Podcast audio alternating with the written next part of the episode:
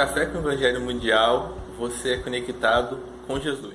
Bom dia, boa tarde, boa noite. Bom dia, boa tarde, boa noite.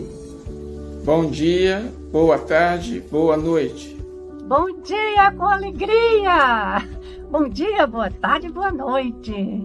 Siga o Café com o Evangelho Mundial em todas as nossas redes sociais, no YouTube, no Facebook, no Spotify, Instagram, TikTok. Compartilhe, dê seu like, divulgue esse canal, divulgue nosso Café com o Evangelho Mundial. E, a, e muita gratidão por todos que nos assistem.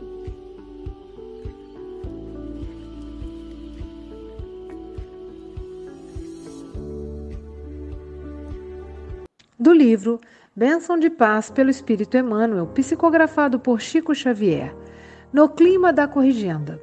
Deixemo-nos levar para o que é perfeito. Paulo, Hebreus, capítulo 6, versículo 1. Há que prevenir-nos não só contra o fingimento que nos impele a exibir superioridade imaginária, como também contra aquele outro que nos induz a parecer piores do que somos. Efetivamente, é muito difícil assinalar qual deles o mais ruinoso aos interesses do espírito, porque, se o primeiro coagula a vaidade, favorecendo o desequilíbrio e obsessão, o segundo se define por sorrateiro agente de fuga, retardando conscientemente o serviço a fazer. A cada passo, ouvimos de companheiros plenamente capacitados para o exercício das boas obras afirmações como essas. Compreendo a necessidade do esforço no bem, mas não estou preparado para tomar compromisso. Sei que é preciso melhorar a situação, mas não sou santo. Quem sou eu para auxiliar? Não tenho merecimento. Sou criatura indigna de viver. Entretanto, esses mesmos amigos nas lides materiais não se acanham de asseverar que estão procurando melhoria de nível, seja no campo de trabalho, na esfera dos vencimentos, no cultivo da inteligência ou nos recursos da profissão. Busquemos edificar-nos em espírito, reconhecendo que, em verdade, estamos infinitamente longe das criaturas perfeitas, mas se já conhecemos algo do Cristo, estamos na trilha da corrigenda e qualquer corrigenda, mesmo ligeira, é passo da vida no rumo da perfeição. Bom dia, boa tarde, boa noite. Vamos juntos para mais um café com o Evangelho Mundial. E hoje um café especial, nosso café de domingo, com a família toda reunida e também com a SGE, né, presencialmente. Então, os amigos da SGE recebam aí o nosso carinho, nosso abraço. É, um domingo hoje com alegria, né? 7 de janeiro, primeiro domingo aí, o segundo domingo, né, do mês, do ano e do mês. Domingou com alegria, com o Júnior Sampaio, com o Ivani Venâncio, com o nosso querido Charles Kemp, o nosso amigo Mogas de todas as manhãs, os amigos presenciais da SGE, você no chat. Então, participe, porque o seu comentário vai aqui para a telinha, é um jeito de você também se fazer presente. E hoje quem vai fazer para a gente a palestra é a nossa linda e querida, amada amiga Célia. E antes, vamos pedir para o nosso Gilmarzinho fazer a oração inicial. Senhor Jesus, para que você possa sempre nos abençoar e iluminar, para que todos os presentes aqui, desencarnados e encarnados, possam ser abençoados e iluminados, para que agora a Célia possa dar os ensinamentos, para que ela possa falar o tema que ela elaborou, que agora todos os amigos espirituais possam envolver ela o ensinamento da paz, para que nós possamos agradecer pelo dia de hoje, Senhor. Que assim seja. Assim seja. Querida gente, Célia. Ah, Silvia, antes da gente começar, eu queria falar que hoje é aniversário da Cássia, da nossa companheira aqui. Ah, então vamos cantar um parabéns para ela. Um parabéns para a Cássia aqui, vem cá, Cássia.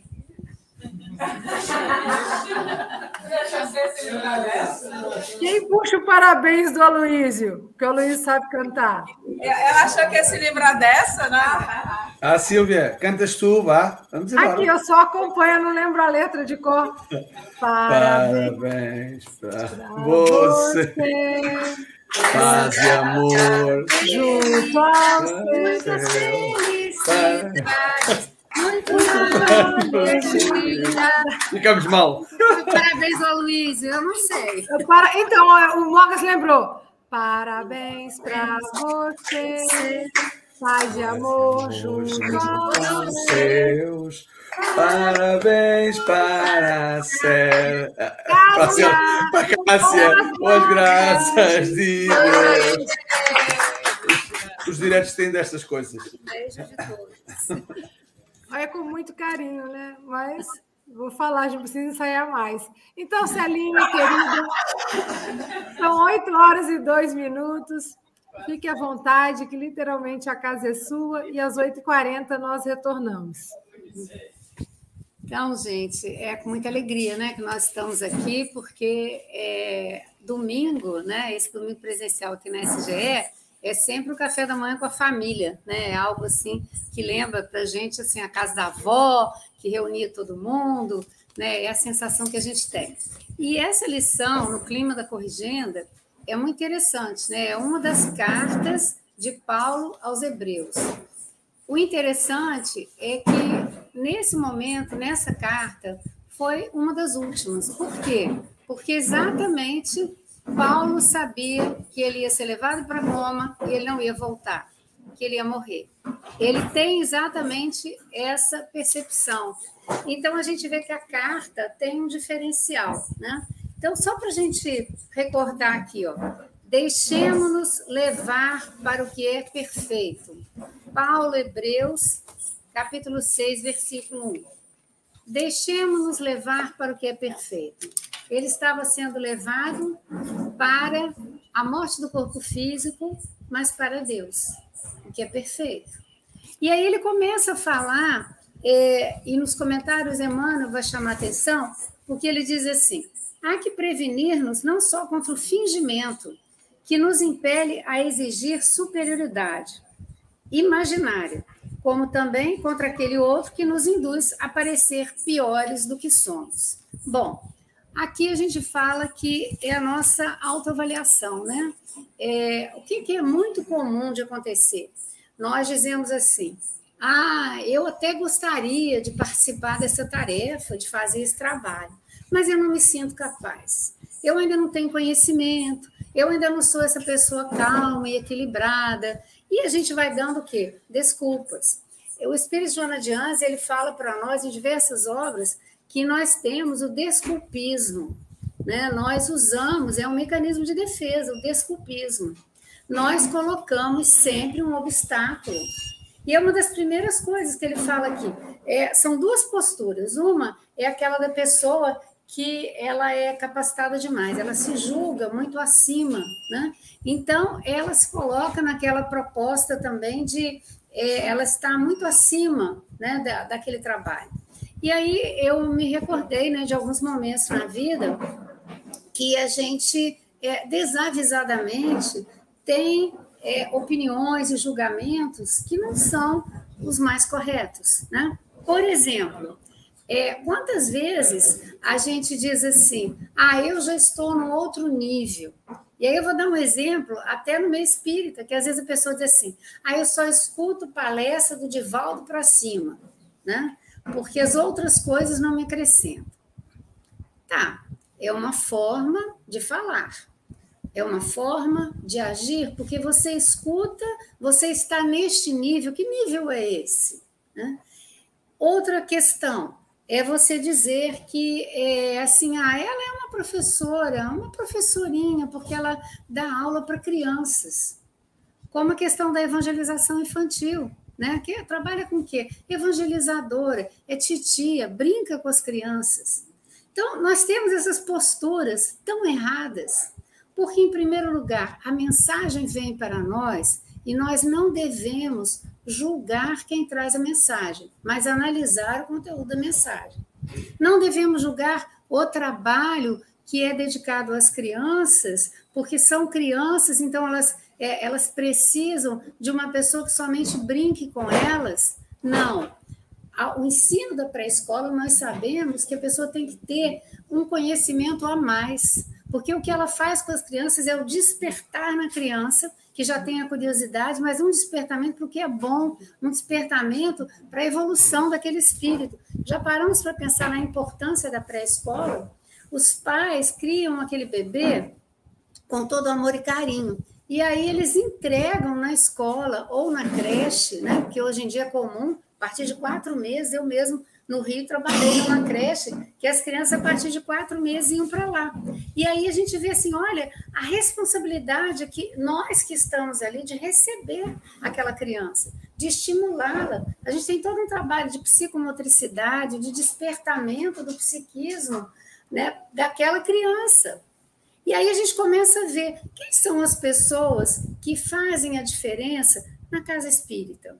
Aquelas que têm muito conhecimento, mas não conseguem passá-lo, ou falam com palavras tão rebuscadas que as pessoas se perdem no conteúdo daquelas palavras, no significado, e não conseguem absorver o ensinamento. Ou aquelas pessoas que vêm e falam com o coração. Porque as pessoas que falam com o coração, a grande maioria, tem a humildade. Não estou dizendo que pessoas que têm conhecimento não possam ter humildade, não porque há pessoas que, exatamente por terem muito conhecimento, entendem aquilo que era falado pelos grandes filósofos, né? e que Sócrates só sei que nada sei. Quanto mais eu estudo, sei que nada sei. Então, nós começamos a perceber que aqui, logo nesse primeiro parágrafo, o que o Emmanuel traz para nós é: no clima da corrigenda, estamos nos corrigindo, estamos na Terra como espíritos para evolução. E essa evolução se faz pelo trabalho diário de cada um, pelo despertamento de consciências. Então, nós começamos na infância e até os sete anos nós sabemos, através da espiritualidade, que aquele espírito pode ser moldado porque ele ainda não está de posse da bagagem do passado que vai gerar interferências na sua evolução. Então, nesses primeiros sete anos, os pais, e aí se as crianças já vão para a escola, e vão, né? Então, essa referência, ela ajuda a moldar né, esse caráter, essas características, para que depois, quando as tendências do passado começarem a vir de forma intensa, você tem uma bagagem que já foi colocada ali para que você possa fazer uma escolha melhor. Olha a sabedoria divina. Então, nós não fomos jogados na terra à revelia. Nós estamos aqui nesse clima de corrigenda, de aprendizado. E, ao mesmo tempo, quando ele fala que nós temos que ir em busca da perfeição, nós nos lembramos dessa questão de que nós viemos para aprender. E o processo de aprendizado na Terra é o quê? É através da experiência, algumas acertadas, outras não. Então, nós erramos e com erro nós aprendemos. Nós acertamos e o resultado é bom, nos deixa feliz, a gente vai querer repetir esse resultado. Né? Aí ele continua. Efetivamente, é muito difícil assinalar qual deles, se é o fingimento de que nós somos superiores ou é aquilo que nos faz parecer piores do que somos, né? Que nos coloca nessa situação. Ele diz que é difícil assinalar qual deles é o mais ruinoso aos interesses do espírito. Se a gente se diminuir ou a gente se aumentar. Os dois são ruinosos. Porque se o primeiro coagula a vaidade, quando eu me sinto superior, a minha vaidade ela está tão aflorada que impede né, a humildade de aceitar o processo de aprendizado. E isso atrapalha a minha evolução. E também favorecendo desequilíbrio e obsessão. Quer dizer que a obsessão ela começa com aquela ideia fixa da superioridade? Sim. Ou da inferioridade? Sim. E o segundo, né, que é a pessoa se julgar inferior, menor, é, define por sorrateiro agente de fuga, retardando conscientemente o serviço a fazer. Então, nós não podemos. E aí, Emmanuel diz: a cada passo ouvimos os companheiros. plenamente capacitados para o exercício das boas obras. Então, olha, vamos parar para pensar nisso? Quer dizer que ele está dizendo aqui que nós somos capacitados para as boas obras, ou seja, nós já viemos com instruções. De quem? Da espiritualidade. Nós reencarnamos e nós fomos preparados no plano espiritual para vir à Terra.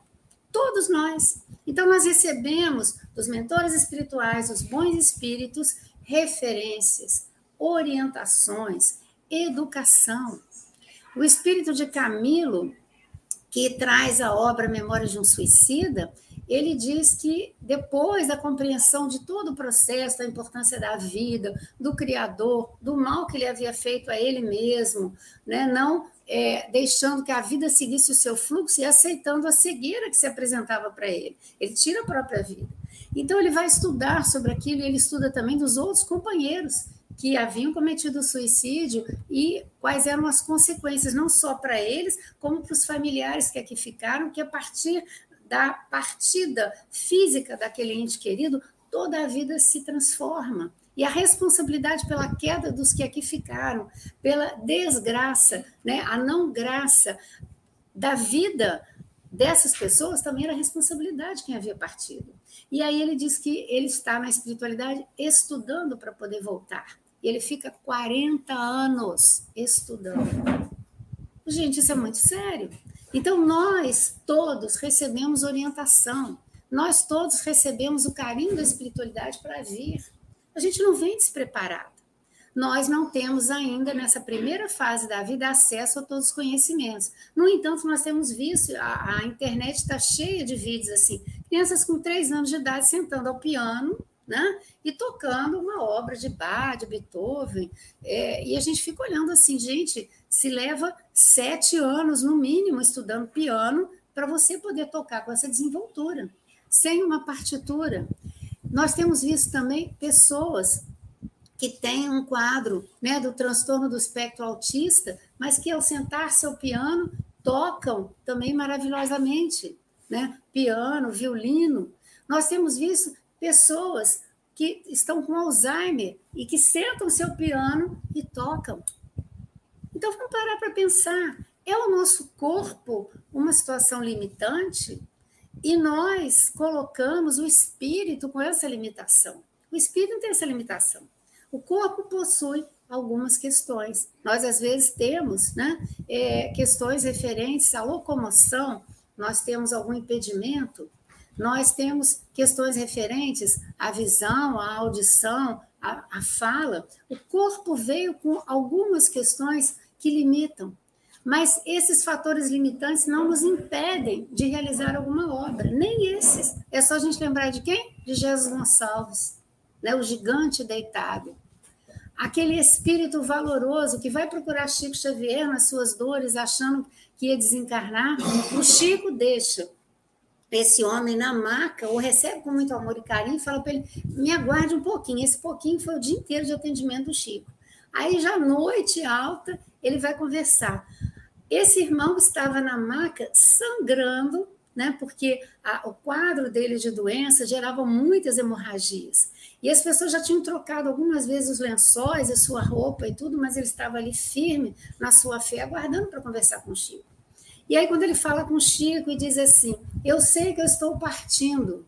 E o Chico diz para ele assim: Como? Ele diz assim: É, o meu estado. Aí Chico diz para ele o seguinte: Olha, você tem muito a fazer, né? É, aí ele fica naquela fala do Chico com, com fé, com segurança.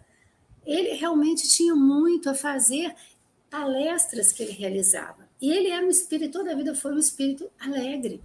E ele ficou mais feliz ainda com aquela oportunidade de trabalho. Então, até mesmo aquela situação que para nós é limitante, né, que você está numa maca, que as pessoas adaptaram para te levar numa Kombi para você fazer palestra nos lugares, né? sempre assim carregado por outros, mas não o impediu de usar a palavra, não o impediu de levar com todo o amor, com todo o carinho, a sua fé expressa até mesmo aquele corpo debilitado.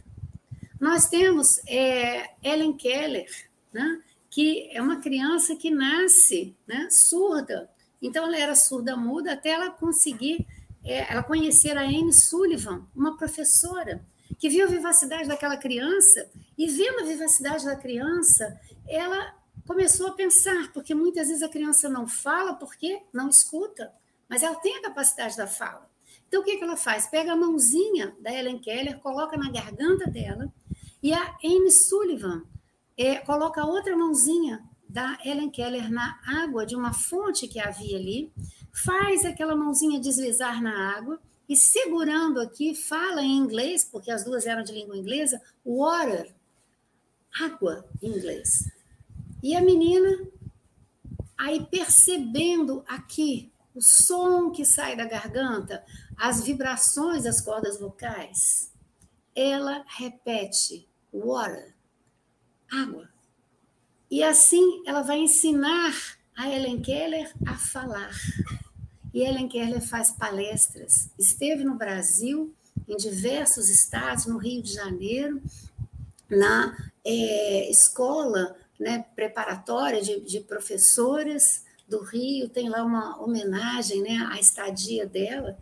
E a gente começa a ver o quê? Que cada um de nós é que se limita. Por isso, nós temos na psicologia um estudo muito sério sobre crenças limitantes. Porque eu estou me limitando, eu acredito que eu não sou capaz.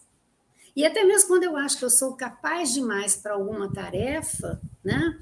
É, aí eu não posso me esquecer, todas as vezes que eu falo isso, Mahatma Gandhi, a sua esposa, ela diz para ele, ela o acompanha no processo de trazer de novo a segurança ao povo hindu das suas crenças, da, da forma né, que eles se vestiam, é, nos teares, fazendo as roupas de linho, a alimentação, para que eles pudessem ter a força de se libertar daquele jugo inglês, onde eles, indianos, se sentiam menores. E ele trabalha também até dentro das crenças limitantes do povo hindu, com as castas, de, de pessoas que são superiores e inferiores, ele destrói aquilo tudo quando ele forma aquele grupo ali do ashram, onde as pessoas ali realizavam todas as tarefas. Elas cozinhavam, elas limpavam, elas faziam as próprias roupas, elas ensinavam as crianças a própria cultura, e ali naquele trabalho elas iam resgatando né, a autoestima. E um dia a sua esposa diz para ele assim: Gandhi, tudo que você me fala né? Eu faço. Mas hoje eu não posso. Ela estava com uma vassoura com um balde na mão, porque cabia a ela a limpeza dos banheiros. E ela era de uma casta superior, né? Ela foi criada como uma princesa. Então, ela nem sabia fazer aquilo, mas a questão era ainda arraigado, é, o trabalho maior, o trabalho menor, né? E aí Gandhi sorri e diz para elas, tudo bem, e aí ela olha para ele, né? E ele vai lá e pega, né? Um esfregão e um balde e vai para o banheiro e começa a limpar. E ali naquele instante, o que, que ela faz? Ela de novo pega o balde, né? A vassoura e vai para o banheiro limpar com ele. Nós temos que entender se nós queremos mudar o nosso mundo, se nós queremos melhorar a nossa vida, é através do trabalho é através da compreensão do valor do trabalho, qualquer trabalho. Aprenda o máximo que você puder. Todos os conhecimentos em todas as áreas. Eu vim andando pela manhã, agora para cá, e eu costumo fazer um trajeto, e hoje eu resolvi fazer um trajeto diferente. Por quê? É, minha filha até ri, porque muitas vezes eu falo assim, quando ela diz assim, mas por que, que você vai por aí? Eu digo assim, por causa do Alzheimer. Ela diz, como assim? Eu falei, não, porque eu falo para todo mundo você tem que fazer o quê? Aprender coisas novas, fazer coisas de forma diferente.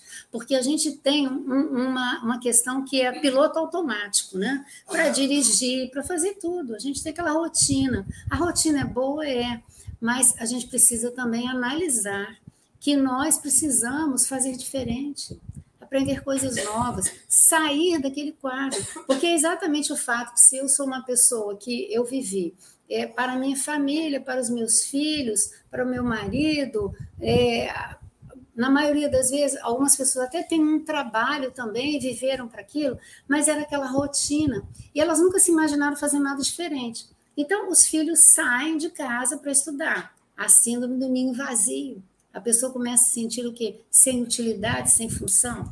Você se aposenta, embora você tenha servido as pessoas durante muito tempo, mas você é relegado agora a inútil, porque você não trabalha. Peraí, eu não estou trabalhando mais naquela função, mas eu trabalho sim. Porque todos os dias, quando eu acordo, qualquer tarefa que eu faça é trabalho.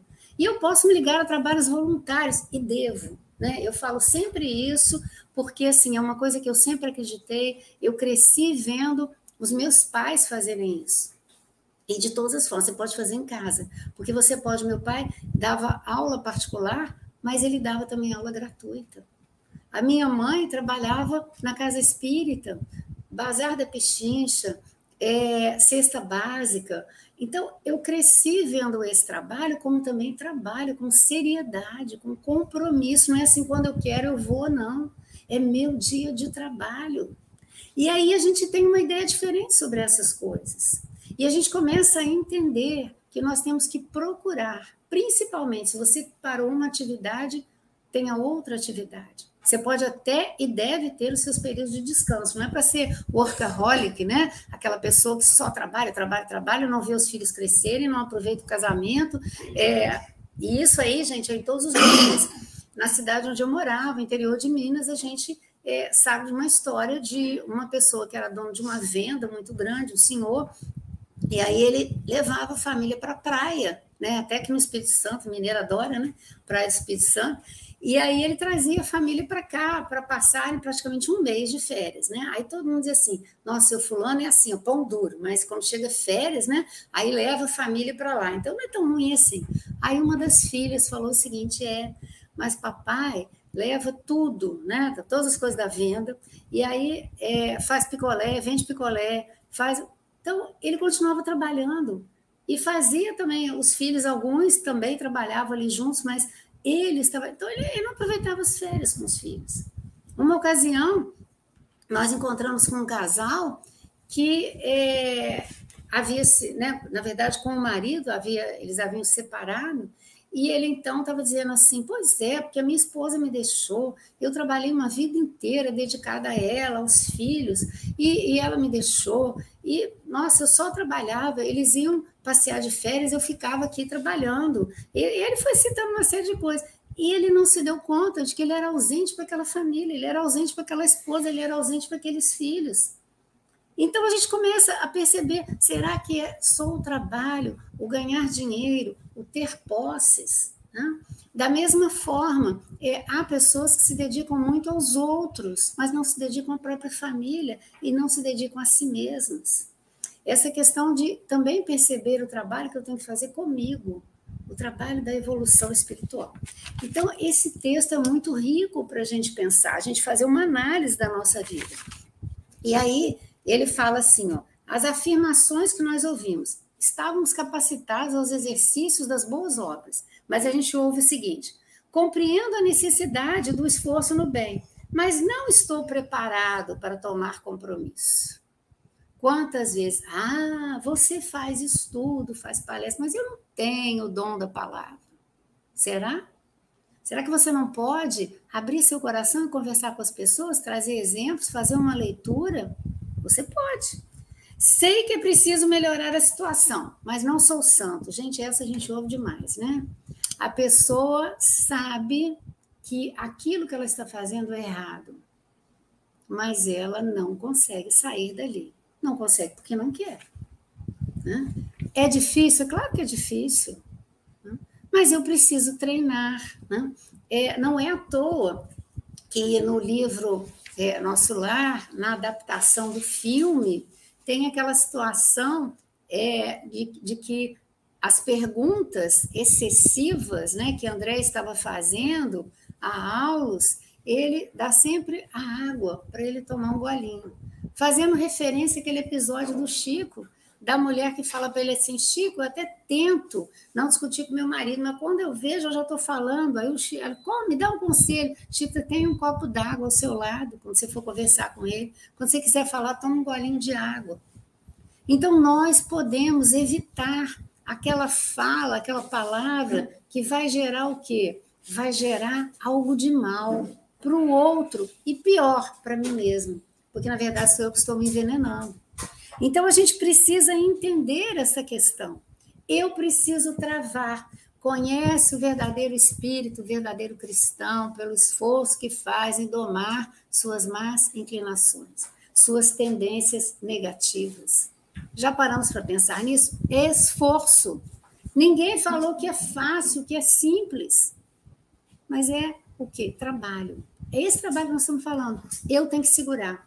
Me deu uma vontade de dar uma resposta para o Vitor, mas eu pensei um pouquinho, não vou falar. Me deu uma me deu vontade né, de dizer é, para o Daniel e para a Vanusa é, que eles agiram dessa ou daquela forma e que aquilo estava errado. Eu paro para pensar. Eu estou fazendo isso com que intenção? É um aconselhamento ou é o meu julgamento? É o meu pensamento? Obrigada. É o meu pensamento que está ali nessa postura da corrigenda do outro e eu não consigo me corrigir dessa impulsividade. Então, eu preciso parar e pensar. Diz ainda, quem sou eu para auxiliar? Essa falsa humildade, né? Joana Dias trabalha muito isso nas obras. Essa falsa humildade. Quem sou eu para auxiliar? Né? A pessoa geralmente ainda faz um, alguma coisa assim, joga para frente o corpo, né? Que a linguagem corporal a gente faz também. Né? E aí a gente diz assim, como assim? Quem é você? Você é filho de Deus. Você tem um potencial incrível. Então abre o seu coração, faça alguma coisa. Nós vemos crianças, né? o Gilmarzinho fez a nossa oração aqui, ó. Né? Então, nós precisamos entender o quê? Que a qualquer época da nossa vida, nós podemos trabalhar. E nós temos algo para oferecer, algo para ensinar, algo para aprender. E também no final da nossa vida. Né? Eu estou me lembrando agora, e com certeza é, é a presença espiritual de uma vozinha que eu tive, que foi minha avó. Gente, você adota neto também, né? Então não é só adoção de mãe, não. Era um casal amigo dos meus pais, eles não tinham netos quando eu nasci. É, o vô Franklin e a avó Olga disseram para os meus pais assim: a gente quer que a Célia seja nossa neta. Né? Você concorda? Disse, ah, me sinto honrado. E eu fui neta mesmo. Aquela neta que se as pessoas chegassem assim, ah, quem é essa? Minha neta. Ué, mas como assim? Minha neta. Era assim que eu vou fazer. E a avó Olga também. E a avó Olga era uma pessoa muito alegre, muito animada. E um dia, é, o vô Franklin já havia desencarnado, a avó Olga foi a Brasília, nós estávamos morando lá, e ela viajou para Brasília e foi ficar uns dias conosco. Chegando lá, é, uma das saias dela, a bainha despencou. E ela chegou perto de mim de manhã e falou assim: Sério, é, olha só o que aconteceu com a minha saia. Aí eu falei: Vou, isso é fácil, é só fazer a bainha. Vou te falar uma coisa: eu não sei fazer bainha, nunca aprendi nada de costura. Minha mãe costurava, é, minhas tias, não sei o quê. Eu nunca aprendi isso. Aí eu disse assim: avó, deixa que eu faço. Não, eu quero que você me ensine. A vovó estava com 72 anos. Eu quero que você me ensine. Eu ia assim, tudo bem, vó. Aí eu peguei né, a agulha, a linha, ensinei ela desde colocar a linha na agulha, e aí, vamos lá, mostrei, fazia um nozinho e tudo, e vamos fazer a bainha, famoso pé de galinha. Deve ter gente aqui que está me ouvindo, não sabe nem o que, que é isso, né, gente? Mas eu ainda sou dessa época, né? Isso ajuda muito a gente, tudo que a gente aprende. Então, eu ensinei a vovó a fazer. Todo mundo sabe, quando você começa a fazer bainha, você não consegue fazer uma bainha bonitinha, né? A bainha, você põe um pé de galinha, vai lá em cima, lá embaixo, né? Você não consegue fazer aquilo né, delicado, que não vai deixar uma marca do outro lado. Então a vovó fazia, eu ria, dizia assim, vó, tem que ser menorzinho, tem que ser pequenininho, ela ria também, nós ficamos ali. Passamos algumas horas da manhã, eu ensinando a vovó a fazer bainha. E aí ela fez e ficou toda feliz.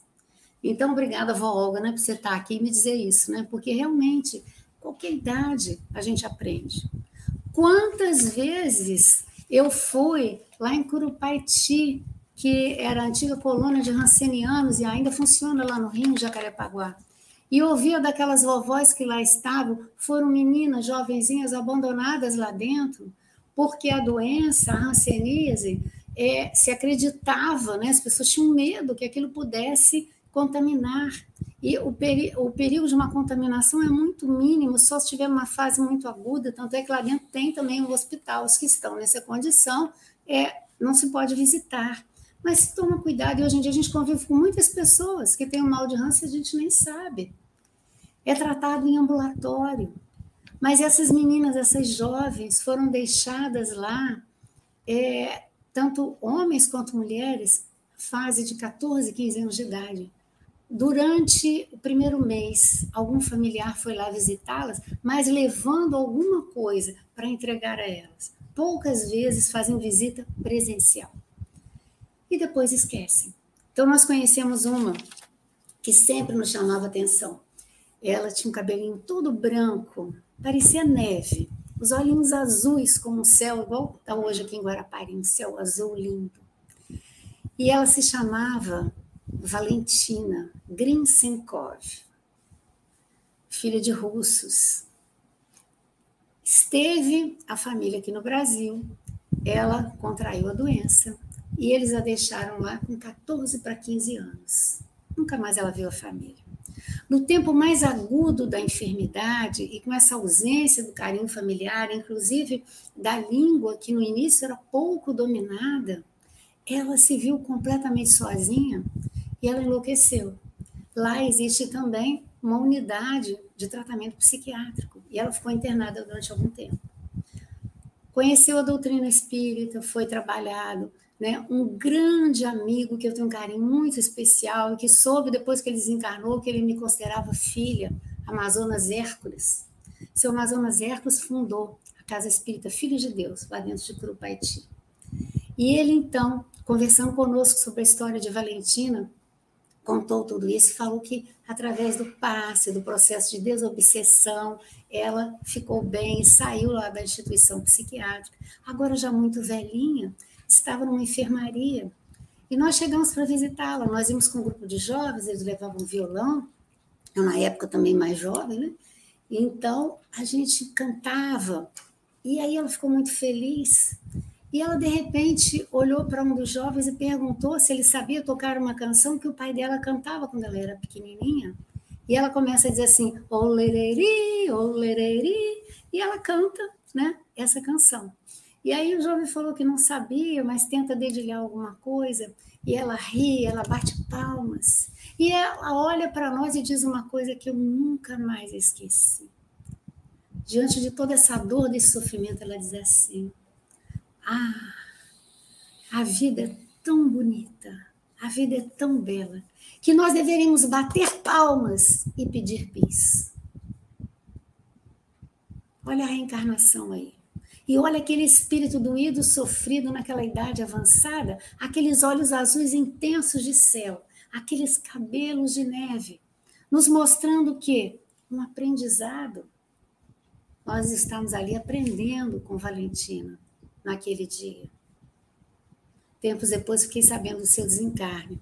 Tempos depois de seu Amazonas Hércules, a filha do coração me ligou e falou do seu desencarne. Eu já estava em Minas, não estava mais morando lá no Rio, mas todas as vezes que eu ia ao Rio, eu procurava ir com um grupo, né, visitar de novo. E outras pessoas, né, Silvia com certeza se lembra de Valentina, porque nós íamos também juntas, e também de uma outra senhora, Dona Margarida, que era uma baiana. É, alguns tinham residência, outros tinham é, os espaços comuns, né, quartos. E Margarida, então, ficava num dos quartos.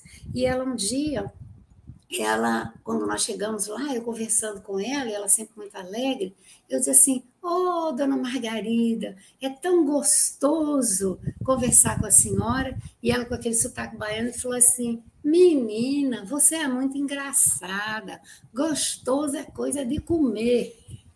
Aí eu disse para ela assim: Não, dona Margarida, também um abraço é gostoso. Né? Então, todos eles tinham uma alegria, pediam para a gente cantar, dançar, e isso era muito bom. E nós levávamos as crianças, os nossos filhos pequenos iam também. E era vovó para lá e para cá, né? no colinho da vovó Margarida, participando. Então, esse trabalho onde nós nos colocamos, como nós aprendemos? Nós íamos para doar alguma coisa, nós é que recebíamos. Uma outra senhora que eu nunca me esqueci, essa tinha a residência dela separada. Ela pediu que nós fôssemos lá. Depois né, do, do da palestra lá na, na, no centro espírita, no Filho de Deus, que a gente fosse a residência dela, é, um pouquinho para conhecer, e nós fomos.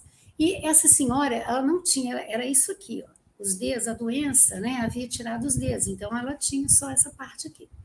E aí ela mostrando, fazendo assim, mostrando a casa, chegou na cozinha, quando eu olhei o paneleiro dela, né, aqueles ganchos assim com as panelas, e as panelas todas brilhando, parecendo espelho.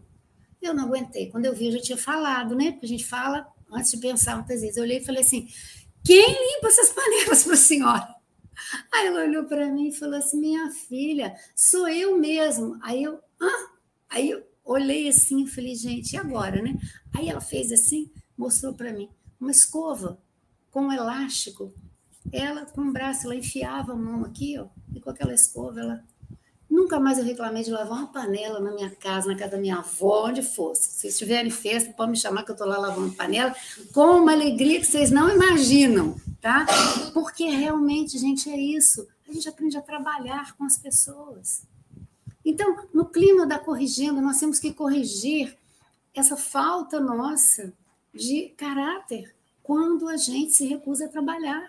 Porque nós viemos para aprender e trabalhar de todas as formas. É, ainda, Emmanuel coloca, não tem o merecimento. Há pouco tempo eu falei, eu, eu falei uma coisa com a Luísio, né? É, eu sofri um acidente e eu fui socorrida é, e até espiritualmente, né? Eu vi, né? Doutor Fritz na, na ambulância e eu pedi a ele, eu estava com um galo na cabeça e eu falei assim, doutor Fritz, a médica preocupada, você está tonta, isso, aquilo. Eu falei assim, doutor Fritz, trata meu, meu ferimento, minha cabeça. E eu senti um calor muito intenso. E aí a médica, passado uns 10 minutos, voltou para me olhar, virou e falou assim, o galo sumiu. Aí eu falei para ela, que bom, né? E agradeci muito. Aí eu falei para a Luísa assim, eu não sei se eu tenho merecimento. Ele falou, com certeza. Se você foi atendida, porque tem. E não é para a gente se engrandecer com isso, não, é para a gente saber o quanto a espiritualidade é especial na nossa vida e nos convida ao trabalho, né? Gente, eu estava decidindo mudar para cá, né? Eu não sei se aquilo era para eu desistir, mas não desisti não. Eu voltei lá para minha terra, arrumei a bagagem, voltei para cá, né? Eu falei é para lá que eu vou, né? Então é assim. Sou criatura indigna de viver. Não essa é uma das piores situações. A gente pode até entender. Se é um quadro depressivo, procura um médico, um psiquiatra, faz terapia e começa a ver que você não tem, é, de forma alguma, indignidade para a vida. Porque se nós viemos, é porque nós temos a dignidade. Deus nos criou para que nós sejamos cada vez mais dignos do seu amor. Né? Entretanto, esses mesmos amigos nas lides materiais não se acanham de asseverar que estão procurando melhoria de nível. Aí é a questão, né? Eu não quero trabalhar, mas eu quero melhorar. Né? Seja no campo de trabalho, na esfera dos vencimentos, no cultivo da inteligência ou nos recursos da profissão. A edificação tem que ser do espírito. Então, se eu quero me melhorar, eu tenho que saber que trabalho é o caminho. Ninguém melhora sem trabalhar. Né? Como que Daniel e Vanusa fazem um tropeiro, né? que é maravilhoso, conhecido aqui em Guarapari ou um empadão? É com o dia a dia, com a prática. Como que o Renatinho, toda a equipe, Aspásia, faz aqueles panelões de comida, do Carmo também, né, mãe da Marcele? Como? Galvão já soube, né? Galvão também é bom na cozinha. Como que as pessoas fazem, desenvolvem essa habilidade? Experiência. Vem do quê? Do trabalho, do dia a dia. Nem sempre a gente acerta da primeira vez. A gente vai fazendo, fazendo, fazendo. E nós temos que doar o nosso melhor. Nós temos que fazer o nosso melhor, nós temos que trabalhar. Ninguém aprende nada sem estar no dia a dia no trabalho, né? Acho que já está no meu tempo, gente. Então é isso, né? Nós vamos encerrar aqui só falando, né? O Emmanuel no texto ele diz assim, ó, busquemos edificar-nos em espírito, reconhecendo que em verdade estamos infinitamente longe das criaturas perfeitas mas, se já conhecemos algo do Cristo, estamos na trilha da corrigenda, da correção. E qualquer correção, mesmo ligeira, é passo da vida no rumo da perfeição. Qualquer uma. Um degrauzinho, Hoje eu consegui estar numa discussão e calei, não falei. É um passo. Amanhã poderei ser aquela pessoa que dou um abraço e convido o irmão a uma oração, ou mesmo à distância, imponho né, as minhas mãos espiritualmente, pedindo a Deus que acalme os ânimos. E não estou mais ajudando a fomentar discórdia. Jesus nos abençoe, gratidão a vocês. Eu estou muito feliz de ver a SGE cheia, né, num domingo de manhã. E parabéns é para nós todos, né, que estamos aqui.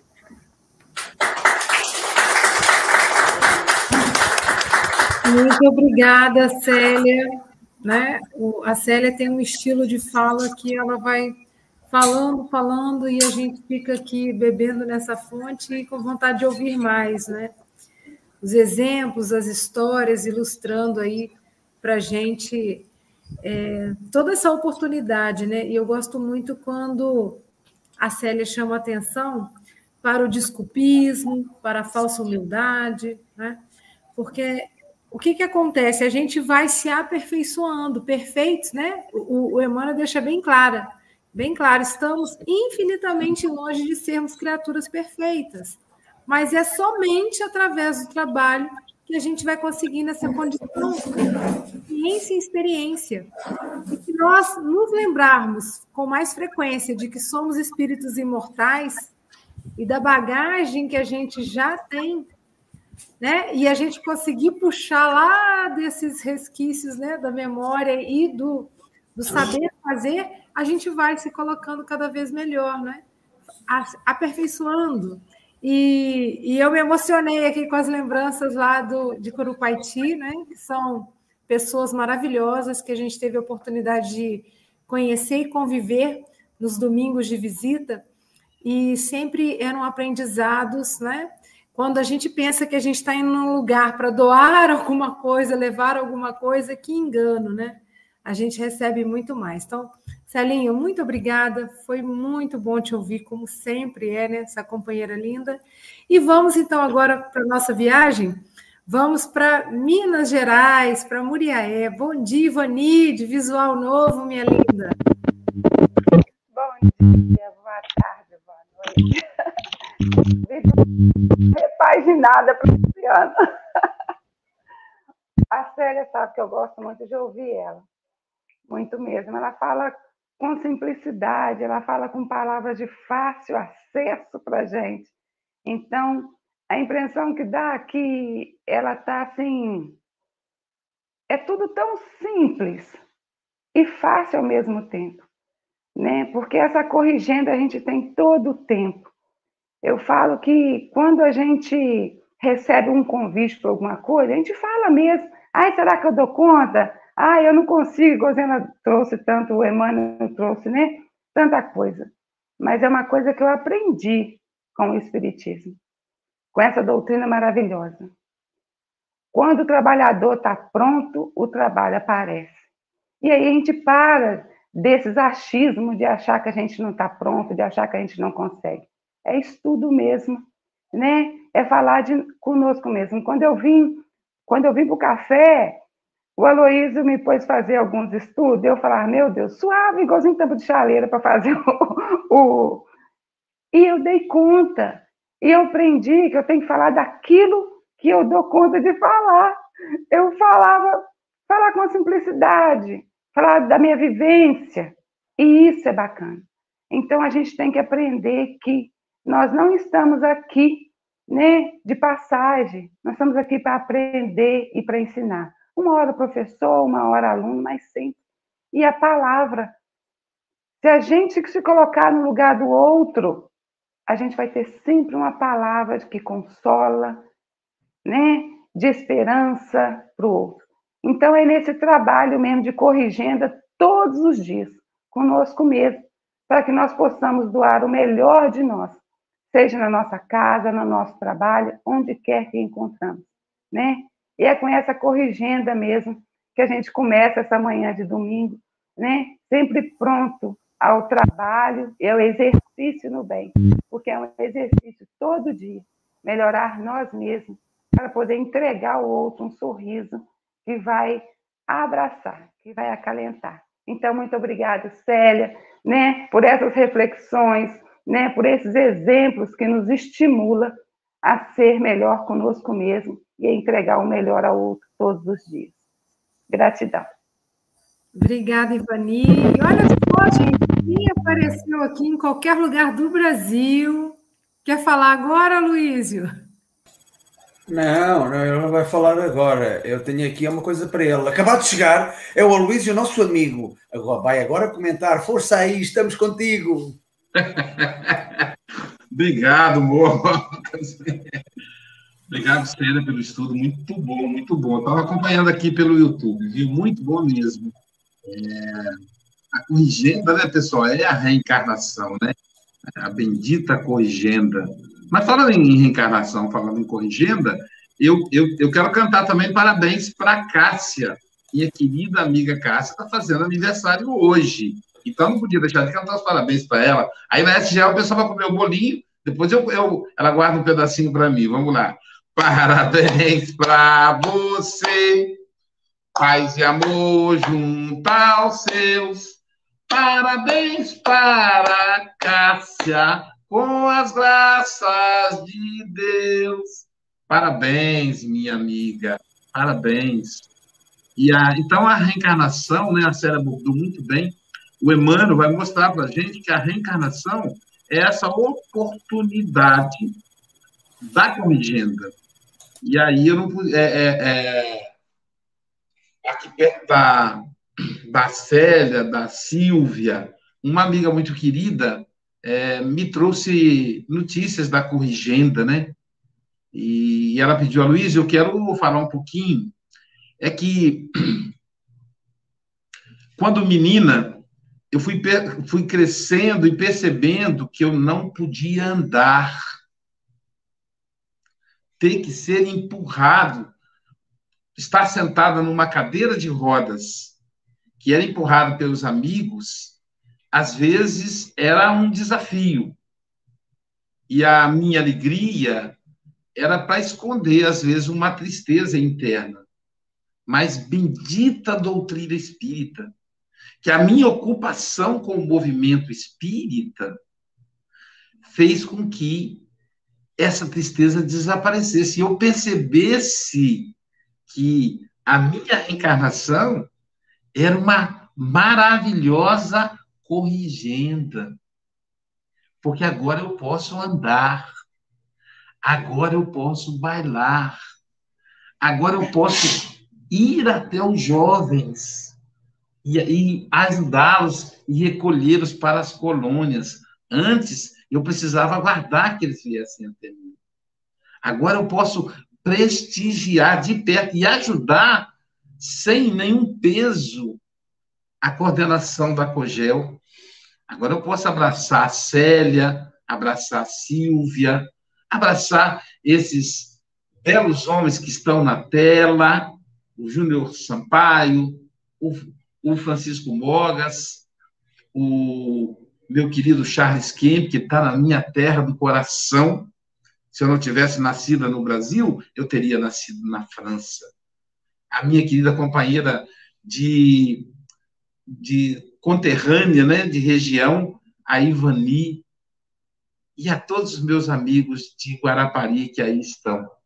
Recebo o abraço dessa amiga que teve essa corrigenda para adquirir a luz e que cada um aproveite cada momento da sua corrigenda, porque o trabalho é o que mais nos corrige. Um abraço a todos e todas, beijo no coração deste Montenário.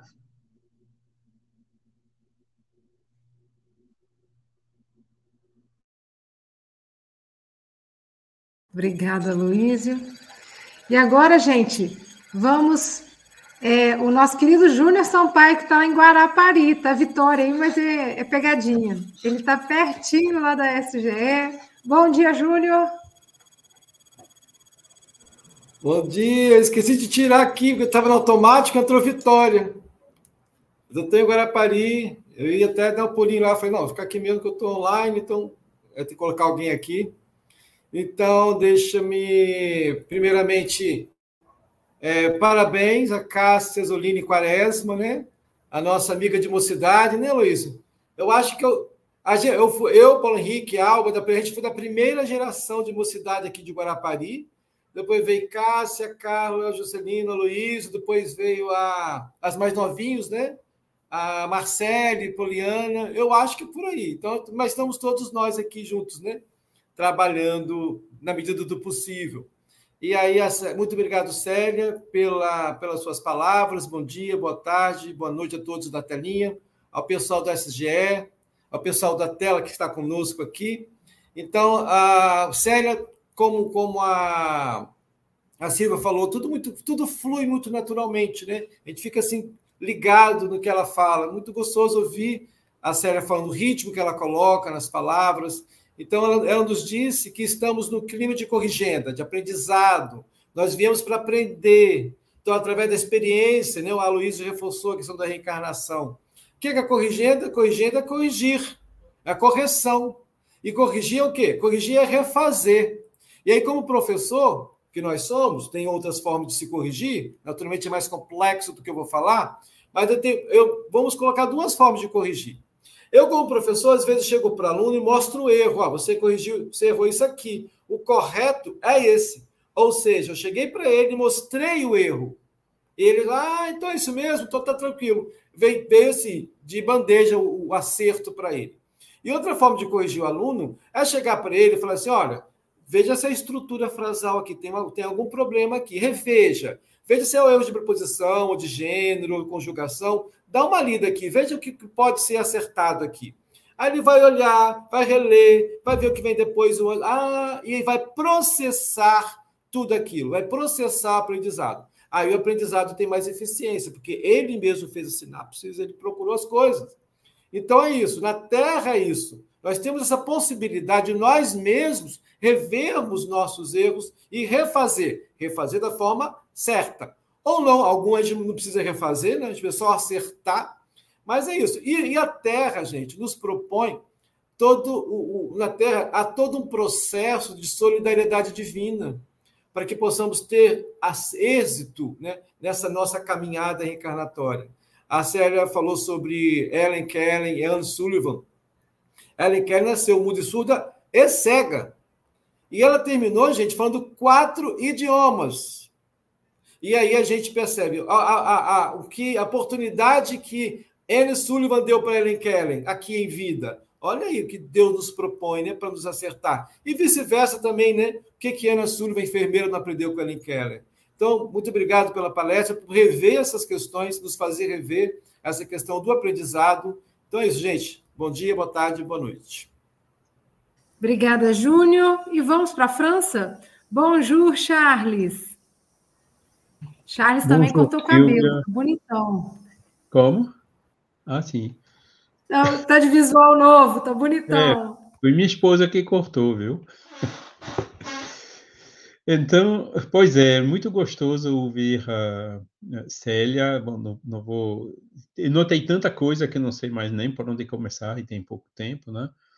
Uh, mas o que eu gostei é realmente uh, a fala dela ilustrada com muitas anedotas, né?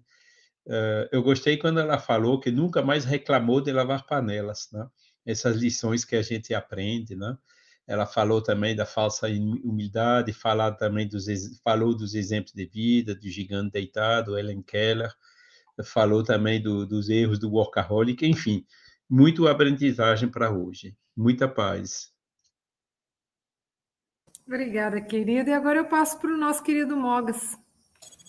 Ah, bom dia, boa tarde, boa noite, caros irmãos e irmãs. Uh, Celinha, foi um prazer ouvir-te. Fizeste aqui eh, umas reflexões que eu, bom, eu tenho aqui também muita coisa para dizer, mas não tenho muito tempo. Mas antes de avançar, vou aqui falar na corrigenda que todos nós sofremos. Hoje, quando o Luís veio aí, ele veio nos corrigir como é que nós temos que cantar os parabéns. Hã? Foi mesmo. Nós cantámos e tal, andámos ali. É uma vergonha tantas pessoas a fazerem anos, ainda não sabemos cantar os parabéns como o Aloísio canta.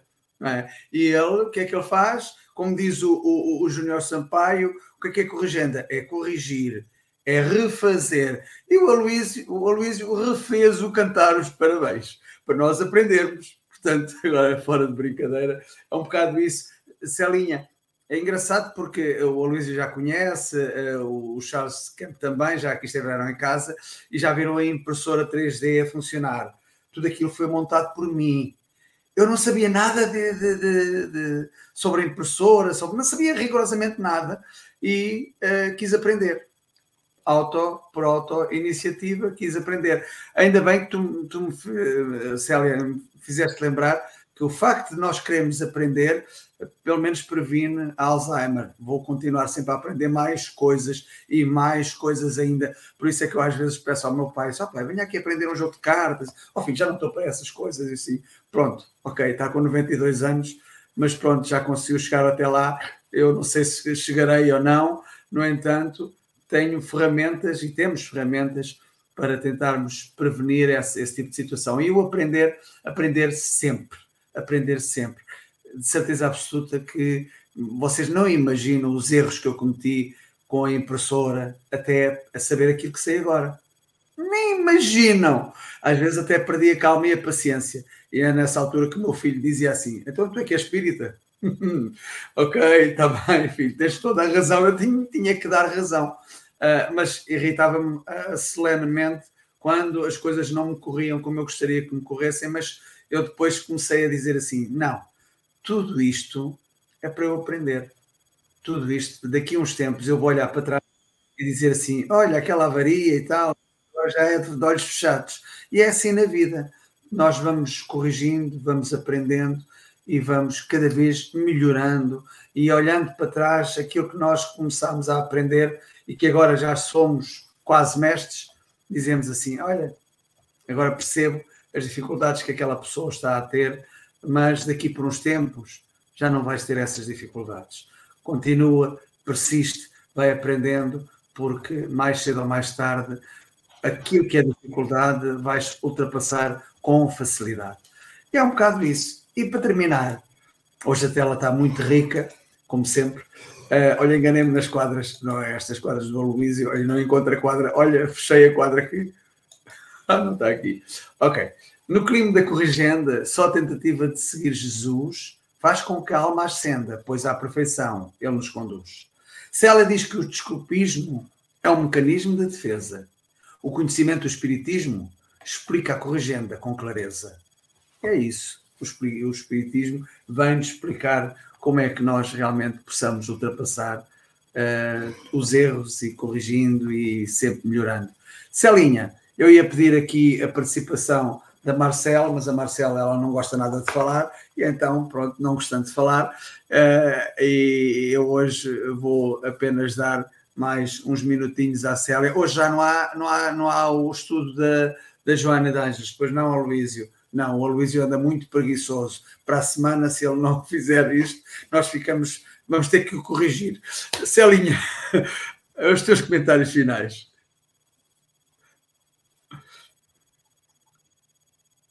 Ah, eu ativo o teu som, penso que consigo ativar o teu som. Não, não consigo. Esta... Ah, sim. Tá.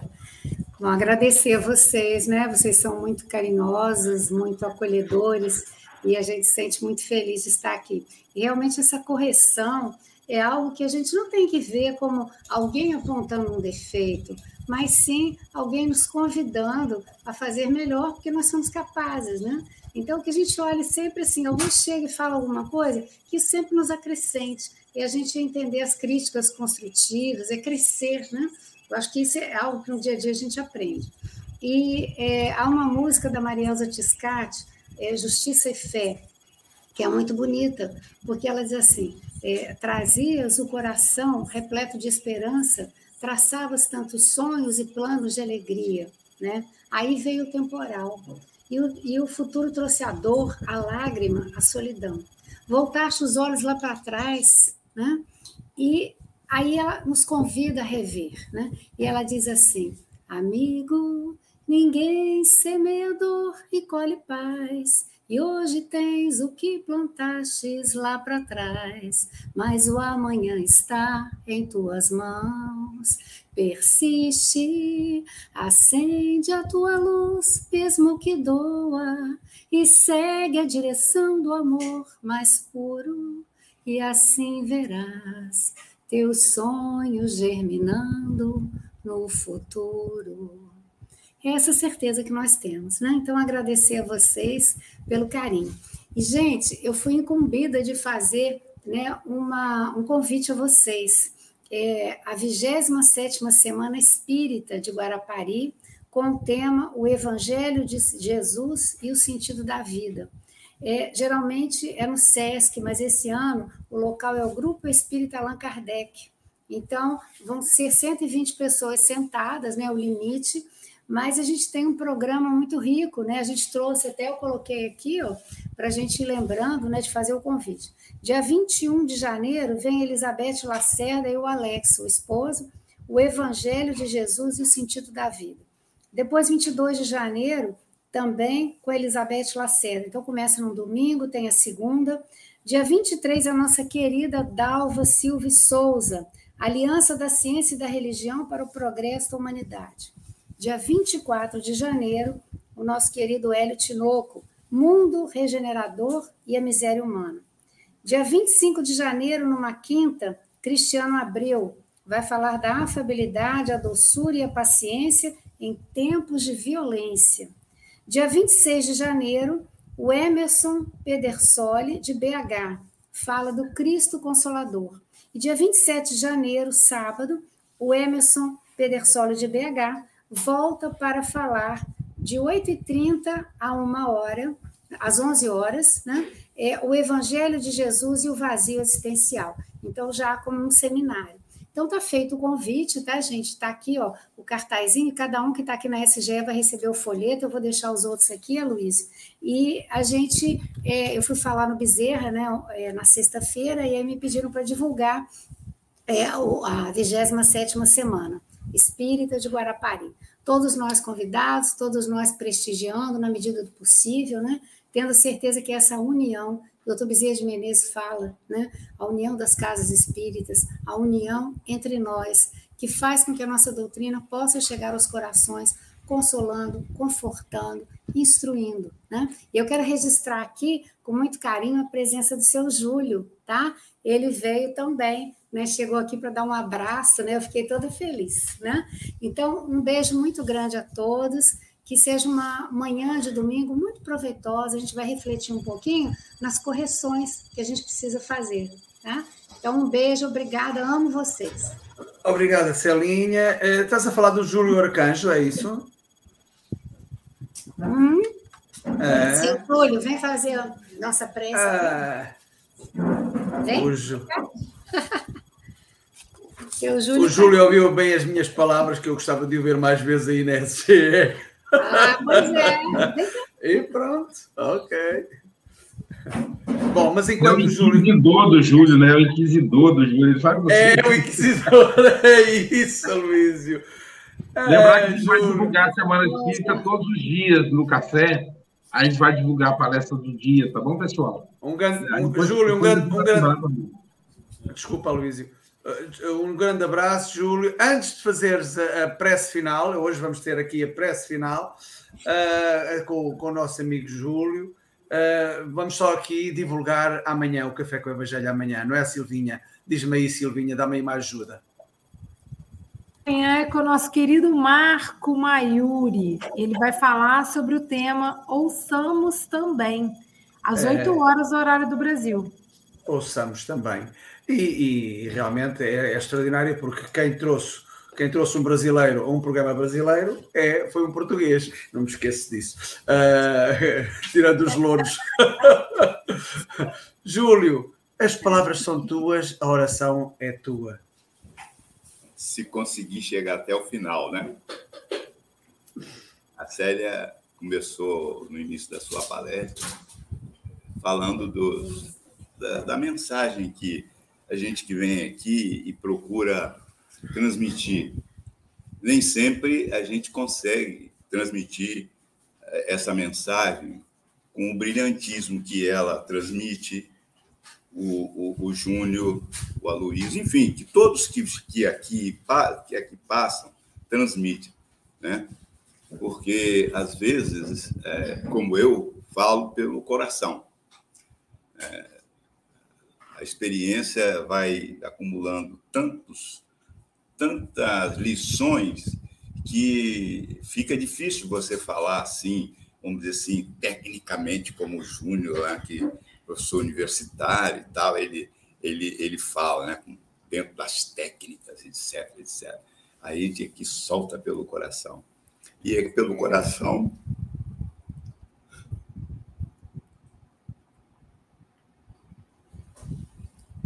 que a gente se liga a Deus, nosso Pai, a Jesus, nosso Mestre,